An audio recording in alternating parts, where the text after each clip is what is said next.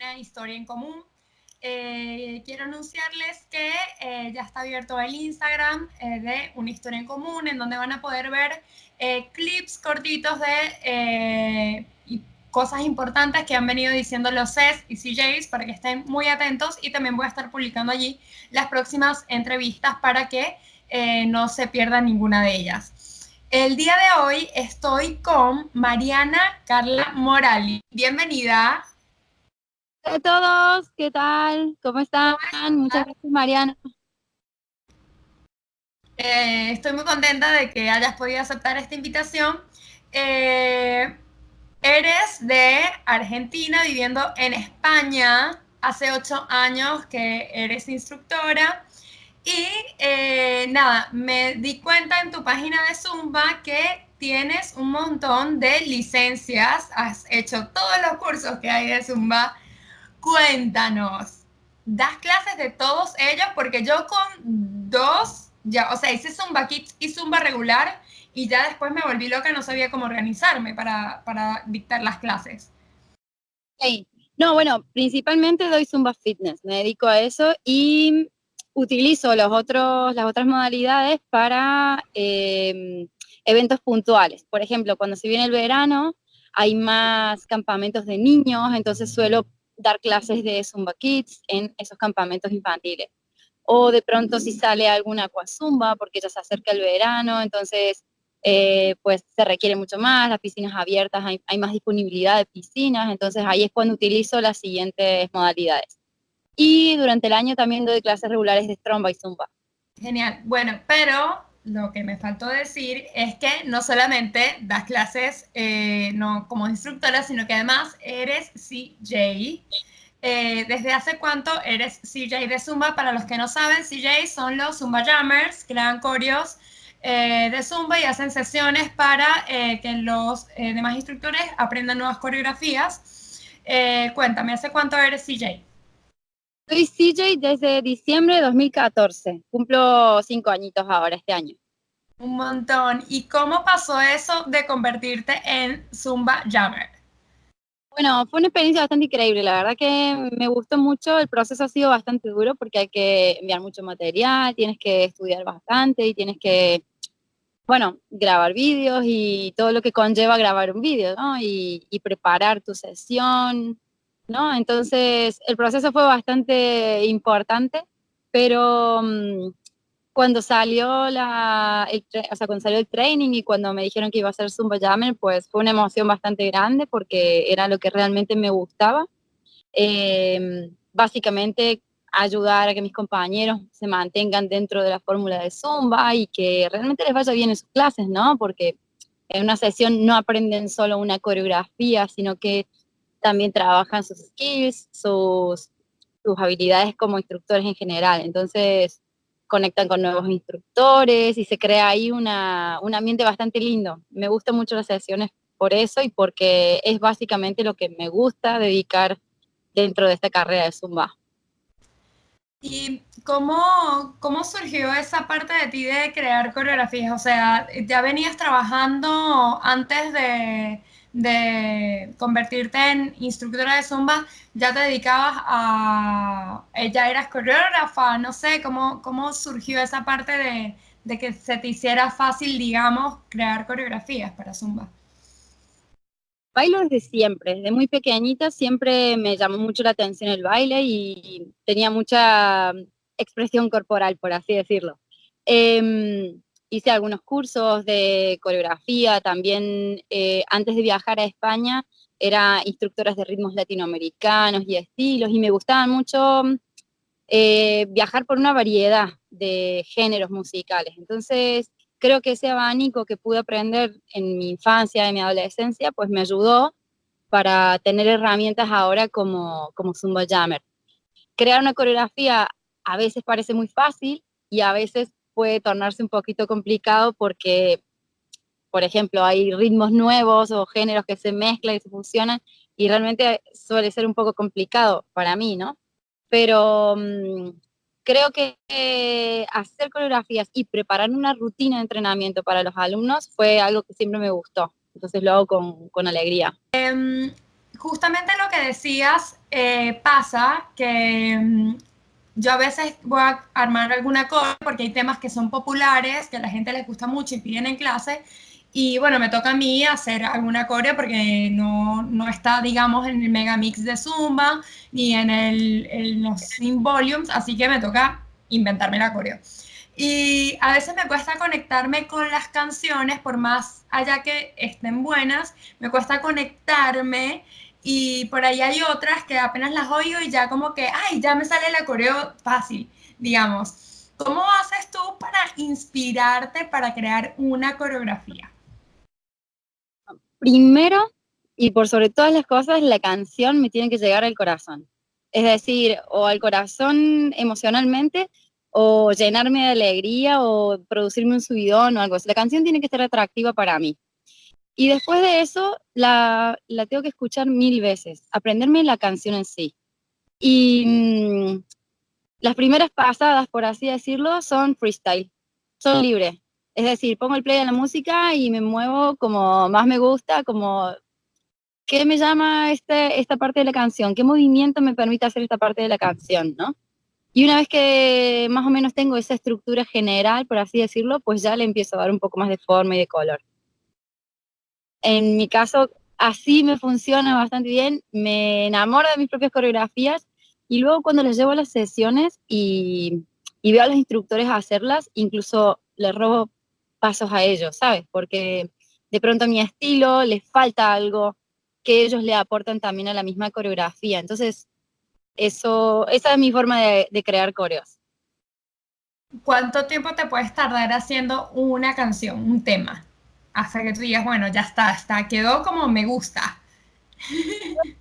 Em, depende de la canción, depende del género musical y del estado de ánimo de ese momento. Si por ahí es un día en el que estoy tranquila y me pongo a limpiar la casa o estoy haciendo algo de relax en, en mi vida privada, por ejemplo, y escucho una canción que me gusta, me pongo a bailar y de pronto en cinco minutos ya tengo una coreografía. Y hay veces en las que me pasa que digo, mm, me gustaría poner sé, un merengue en mi próxima sesión y me paso semanas buscando el merengue, investigando a ver qué merengue me gusta o a ver qué canción, ay no, este no me llena, este no me gusta, no sé qué. Y hay veces que me puedo pasar dos semanas o incluso más en buscar una canción y una coreografía que se adapte a esa canción y que sienta que eso le puede ayudar a los instructores a que lleguen a sus alumnos. Eso, por ejemplo, eh, me pasa así de que voy a buscar temas y consigo uno y después consigo otro y después termino agarrando otro y tengo 20.000 canciones y después tengo que decidir cuál, con cuáles voy a trabajar.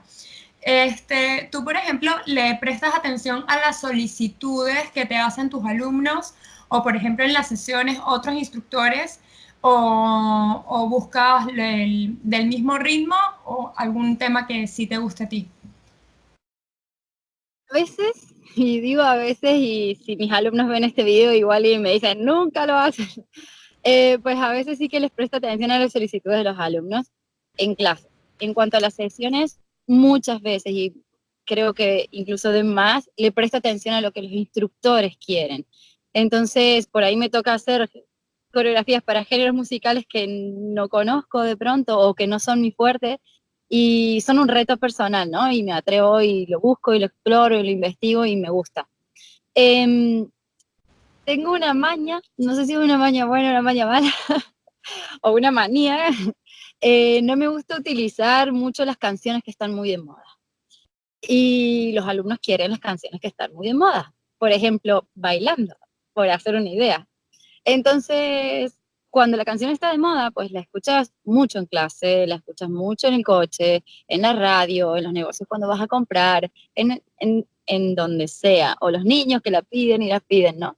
Entonces, cuando llegas a clase, después de 16, 20 clases a la semana, me canso tanto que siento que no les transmito a los alumnos la misma energía de que si no me hubiese cansado esa canción. Entonces, por eso es que me espero al máximo de tiempo. Y cuando ellos ya están un poco como cansados de esa canción, pues recién ahí les pongo esa canción, pero en alguna versión diferente, para que les produzca un, ¿qué es esto, no? Como algo nuevo todavía.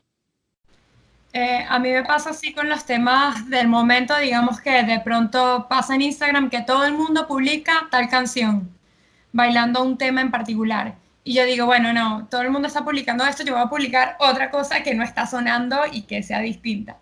Este, y me gusta mucho buscar eso que tú dices, esos ritmos, o sea, una canción en otro ritmo, porque pasa que los temas que por lo general pegan más son de reggaetón. Entonces, si uno pone, como tú dices, temas de momento, la, más de la mitad de la clase va a ser puro reggaetón. Entonces, por ahí está bueno eh, darle la vuelta y buscar ese tema del momento en otro, en otro ritmo. Eh, comentabas que hay ritmos que te piden, que son distintos. Eh, ¿Cuáles son esos que, que hacen o sorprenden en una clase que no sean salsa, cumbia, reggaetón? ¿Cuáles serían esos ritmos diferentes? rock and roll.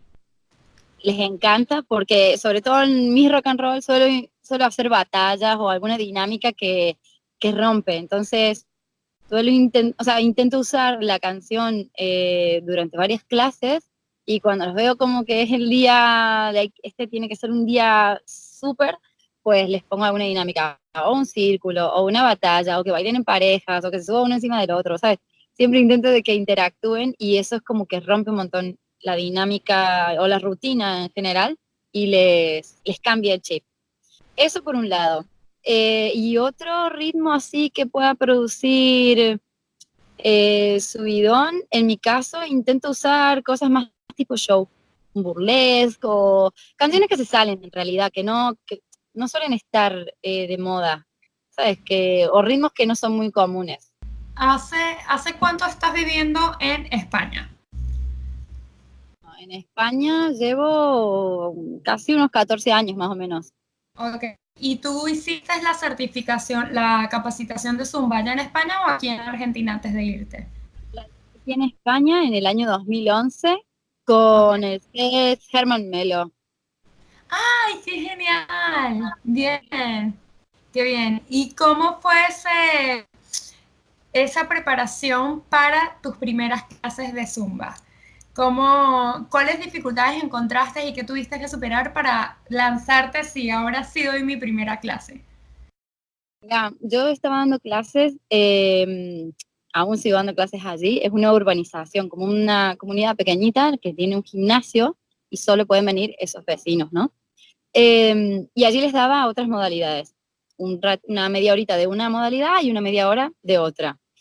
Y mm, decidí que quería hacer un último curso, porque había hecho muchas certificaciones en el último tiempo, en ese último tiempo, y entonces decidí hacer el último cursito, Mariana, ¿no? Entonces dije, bueno, me apunto y ya luego veo cómo arranca el año, la temporada. Pero resultó de que la capacitación era, suponte, septiembre 18 y 19, era un fin de semana, sábado y domingo, ¿no?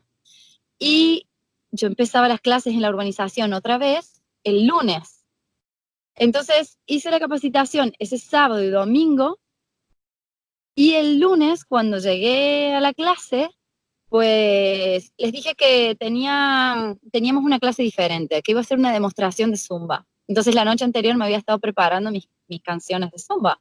Fue todo un challenge que la verdad fue súper duro no eran las canciones que más me gustaban y fue un caos. Yo creo que, por Dios, no quiero repetir esa clase. Sin embargo, las alumnas quedaron contentas, les gustó que rompía con la rutina de, clásico aeróbic, por ejemplo, o tenía algo más, como un valor añadido, el color, porque me había comprado camisetas y todo para dar mi clase. Pues les encantó. Entonces, las siguientes clases, pues ya nos dedicamos solo a Zumba. Y así arranqué. O sea, sábado, domingo training y el lunes empecé dando clases. Fuiste muy arriesgada. Yo duré casi un mes eh, preparando la clase y la repetí, la volví a hacer y la volví a hacer hasta que me lancé a dar la primera clase. Pero qué bueno es eso, me imagino también la energía y la onda con que le pone, que a la gente eso le atrapa, que es distinto a lo demás en donde eh, se enfoca más en los pasos, en que tienes que hacerlo bien, digamos, y aquí es como que pasa, diviértete y después nos preocupamos porque te salga el paso. Entonces, claro, ahí engancha más la gente y la gente le gusta. Más le gustó a la gente en realidad fue que rompía con la con la música que veníamos escuchando, ¿sabes? La música latina y eso les enganchó mucho más. Y los movimientos eran diferentes. Y con respecto al hecho de tú no ser de allá de España, ¿cómo manejaste el tema musical? Porque, por ejemplo, yo, que soy de Venezuela, vivo aquí en Argentina, eh, a veces pongo, me voy por mucha música de salsa, merengue muy particular, que yo solía escuchar mucho, por lo cual me conecto mucho más rápido. Y acá obviamente se conectan más rápido con la cumbia de aquí de Argentina. Entonces, ese ritmo es como que recién siento que le estoy agarrando la maña para encontrar los temas que a ellos les gustan. Entonces, ¿cómo haces para adaptar el hecho de ser tú de otro país y dar clases de zumba en otro lugar? Mira, yo creo que eh, hay dos cosas fundamentales ahí. La primera es que como argentina, eh, mis alumnos que saben que soy de Argentina me piden tango. Por favor, hazme una canción de tango, por favor, una canción de tango, ¿no? Y tengo algunos conocimientos de tango. De hecho, he ido a la, en la convención a las sesiones de Magalí de tango y la verdad que he podido sacar muchas herramientas y trato de poner un poquito de mi cultura en las clases. Y la segunda es que intento también hacerlo al revés, es decir, aprender de la cultura de aquí, de la cultura española, ¿no? Un poquito de flamenquito, un poquito de sevillanas. Realmente no, no, no logro diferenciar muy bien eh, toda la variedad de ritmos que hay en España, pero sí que le intento poner un poquito de, estilo, ¿sabes? O alguna canción como La cinta roja que me encanta y armamos fiesta y, y estamos gritando ole, ¿sabes? Es como, intento también adaptarme de esa manera. Pongo un poco de mi cultura y absorbo un poco de la cultura de aquí. Hago como una fusión y eso me gusta mucho. La verdad que la gente, yo creo que le gusta también. Se, ven, se ve divertida la clase y, y lo aceptan bastante bien. Este, hay un tema que a veces eh, lo recurrente, a pesar de que yo no me siento identificada por eso, porque la verdad es que yo doy mis clases y estoy pendiente de dar mis clases y punto, ¿no? Pero a veces la gente habla mucho de la competencia con otros instructores y ta, ta, ta, X. Yo te pregunto esto porque vi en tu Instagram una historia que te preguntaron, ¿envidias algo o a alguien? Y me encantó mucho tu respuesta, en donde tú cambias la palabra envidia por admiración. Y me parece súper importante eso, ¿no? Y también hace poco leí eh, que decían que la persona que envidia es aquella persona que cree no ser capaz de lograr aquello que la otra persona logró. Entonces tiene un trasfondo mucho más que simplemente ese, esa competencia. ¿Cómo tú manejas o cómo recomendarías a las personas eh, manejar ese, ese tipo de situaciones en donde se encuentran en una competencia, por ejemplo? Donde creen que están en riña con otro instructor, digamos. Respuesta siempre está en tu interior. Si tú te sientes seguro de ti mismo, no hay competencia. Tú eres único en el mundo. O sea, es mi forma de verlo. Yo soy única y soy diferente a ti. Tú eres única y eres diferente a mí, ¿no? Y entonces lo que yo quiero es aprender y seguir creciendo. Entonces, si yo te envidio y me bloqueo, o sea, y bloqueo mi posibilidad de conocerte, pues creo que ahí estoy haciendo un paso para atrás. Es mi percepción. No te voy a decir que siempre es así, porque creo que la envidia, la admiración son sentimientos de que todos tenemos y que los podemos tener un montón de veces en el mismo día. Yo eh, siento envidia, yo siento admiración, pero justamente creo que ahí está el trabajo de una persona, antes que un instructor, de una persona. Si sientes envidia y lo que quieres es crecer, pues piensa de qué forma puedes transformar esa envidia en admiración. Eso es lo que yo intenté contestar en mi Instagram.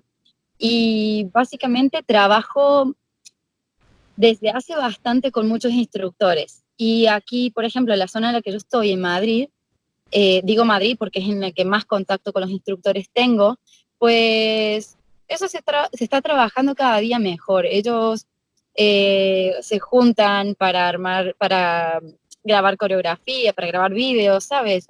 O, quedan para tomar algo. Y son instructores que dan clases al lado, ¿sabes? Dan clases uno al lado del otro y, no hay problemas, no hay ese tipo de rivalidad. Rivalidad va a haber siempre, competencia va a haber siempre, pero justamente es eso lo que te ayuda a seguir creciendo. Creo que es importante, como te dije, pensar en uno, en uno, en el interior y en nutrirse por dentro.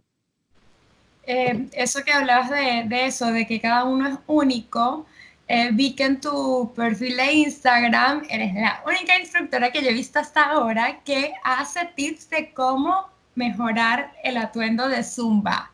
Ay, sí. Me encanta. Tutoriales de cómo arreglar, eh, ¿cómo le dice costum? Eh, customizar, no sé cómo es que le dice. Quiero llamarle cortar la ropa y transformarla en algo más bonito.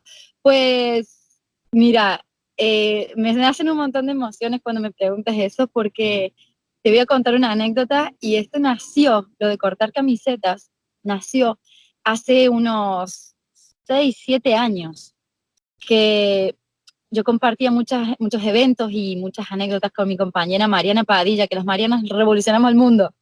Eh, pues y ella me invitó a una Party Pink que organizaba en Barcelona. Ella organizó muchos eventos de estos y en uno se dio la, casualidad de que tenía 100 camisetas o más de Party Pink en día. Entonces, con tu entrada recibías esta camiseta.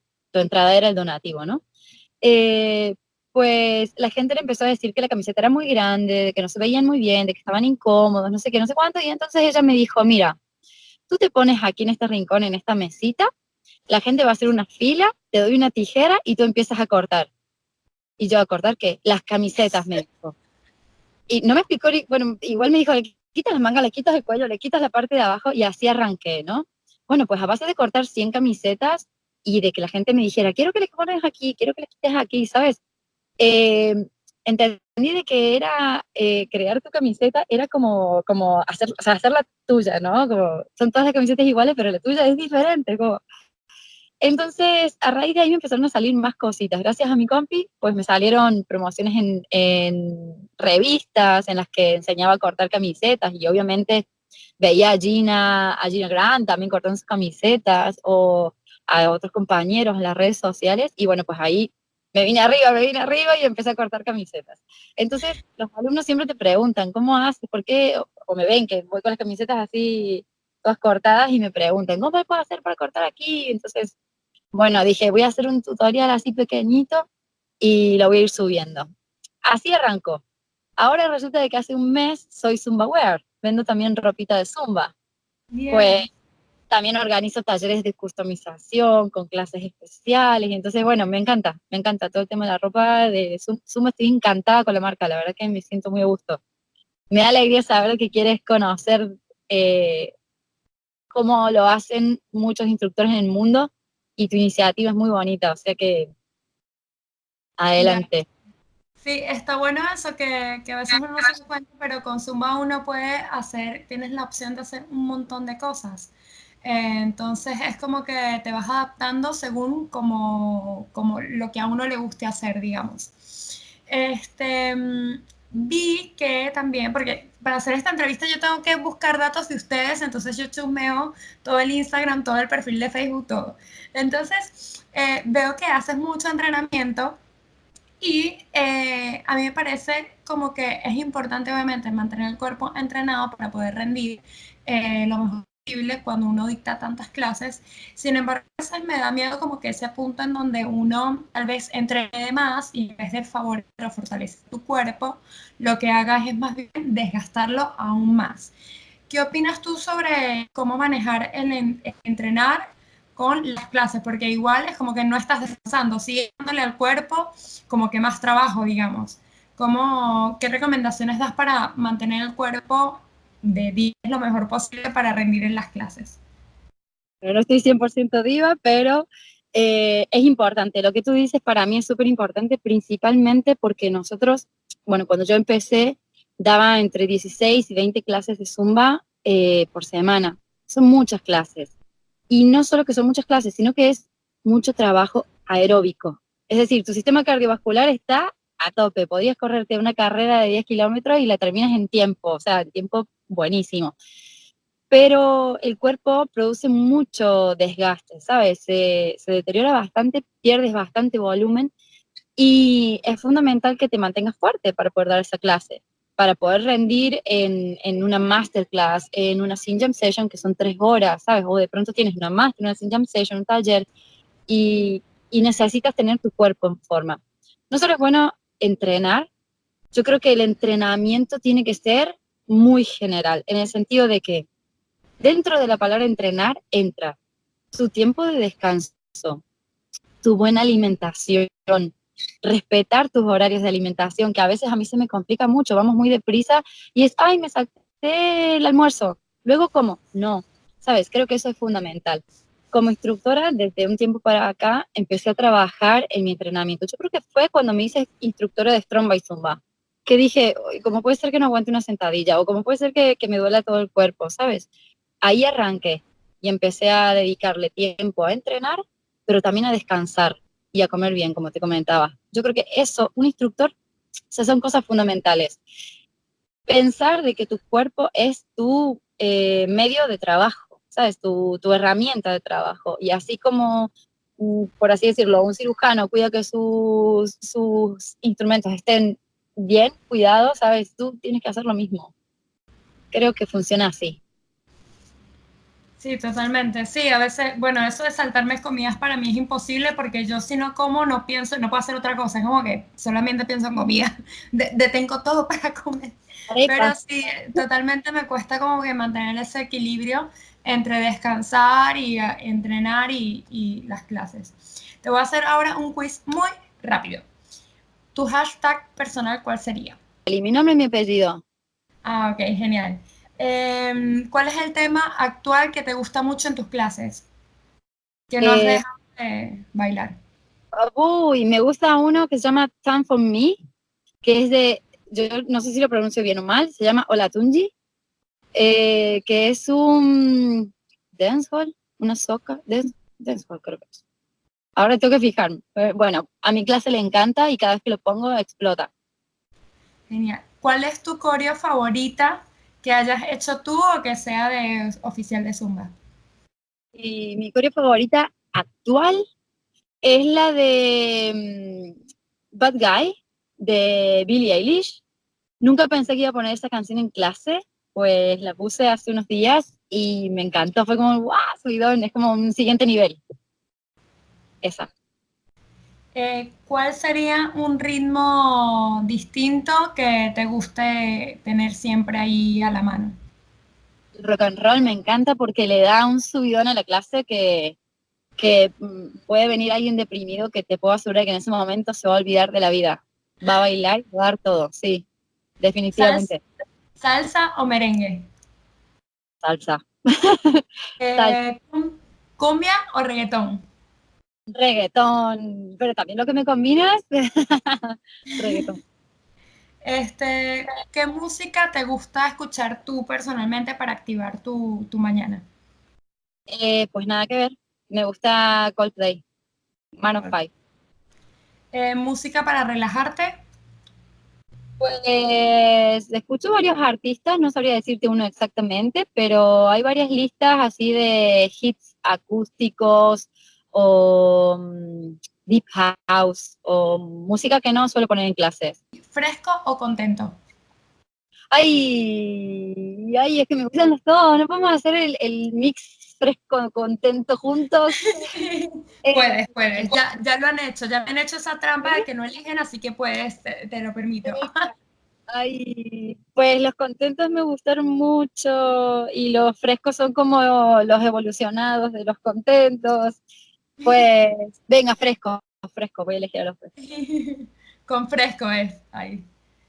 Mira, bueno, hemos llegado al final de la entrevista, Mariana. Muchas gracias por haber estado aquí en este canal. Eh, quiero agradecerles a todos los que escucharon esta entrevista. Ay, no, me faltó. Mariana, dinos eh, próximos eventos que tienes, dónde te pueden conseguir las personas para contactarse contigo.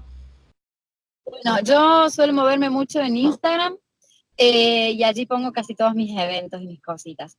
El próximo 20 de octubre, que cae domingo, voy a estar por la mañana en la carrera de la mujer de Zaragoza. La carrera de la mujer es un evento muy importante, es la carrera femenina más grande de Europa. Eh, y vamos a estar allí dando una demostración de Zumba. Em, así que están todos invitados. Y por la tarde, ese mismo día, en Zaragoza también, una Sin Jam Session que va a estar increíble. Esos son mis dos eventos los más cercanos que hay, en este momento. Y uno muy importante que no se me puede olvidar, que es el día 11, eh, perdona, 15, 16 y 17 de noviembre, 15, 16 y 17 de noviembre, en Lloret de Mar, que voy a estar con todos los Zumba Jammers de España. Voy a estar con varios sets, entre ellos va a estar Clotilde de Francia, va a estar Steve Wood, va a estar Jessica Expósito, que es, es, la organizadora del evento, y a ese evento sí que no pueden faltar. Buenísimo. Bueno, muchísimas gracias nuevamente por haber estado acá. Gracias a ustedes por haber llegado al final de esta entrevista. Eh, suscríbanse al canal, compartan, comenten y eh, bueno, atentos que pronto estaremos publicando más entrevistas. Chao. Adiós, gracias.